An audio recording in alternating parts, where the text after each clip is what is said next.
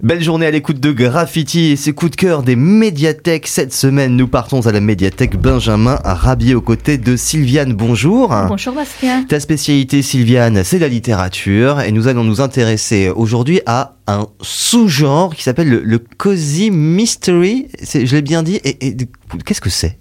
Alors, c'est une euh, dénomination qui apparaît officiellement dans les années 90 en Angleterre. Mhm et qui peut se traduire en français en mystère ou crime confortable ou douillet.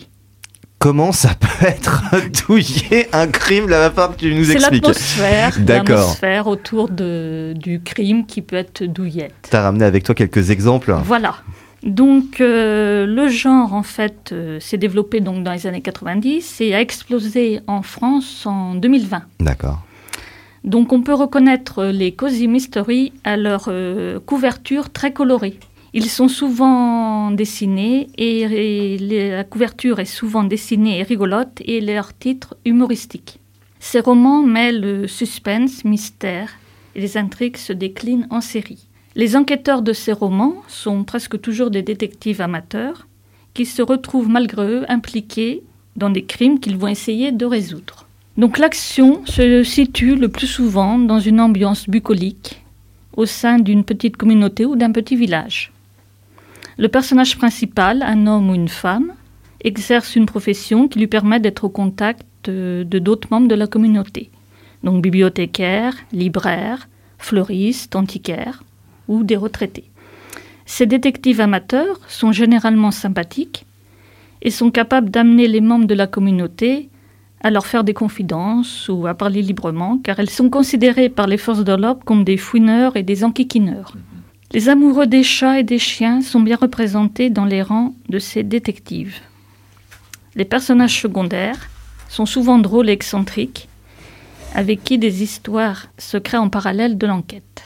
Les situations sont cocasses, l'humour saubritiche. Tous les suspects potentiels se connaissent car ils vivent dans l'environnement proche de la victime.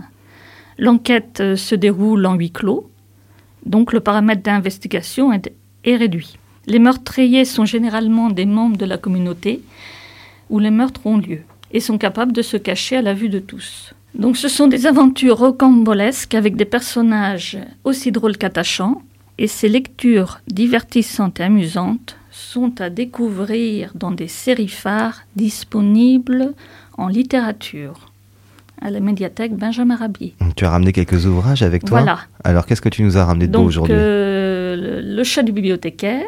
D'accord. Les enquêtes de Roderick Allen. Les enquêtes de Loveday et Ryder.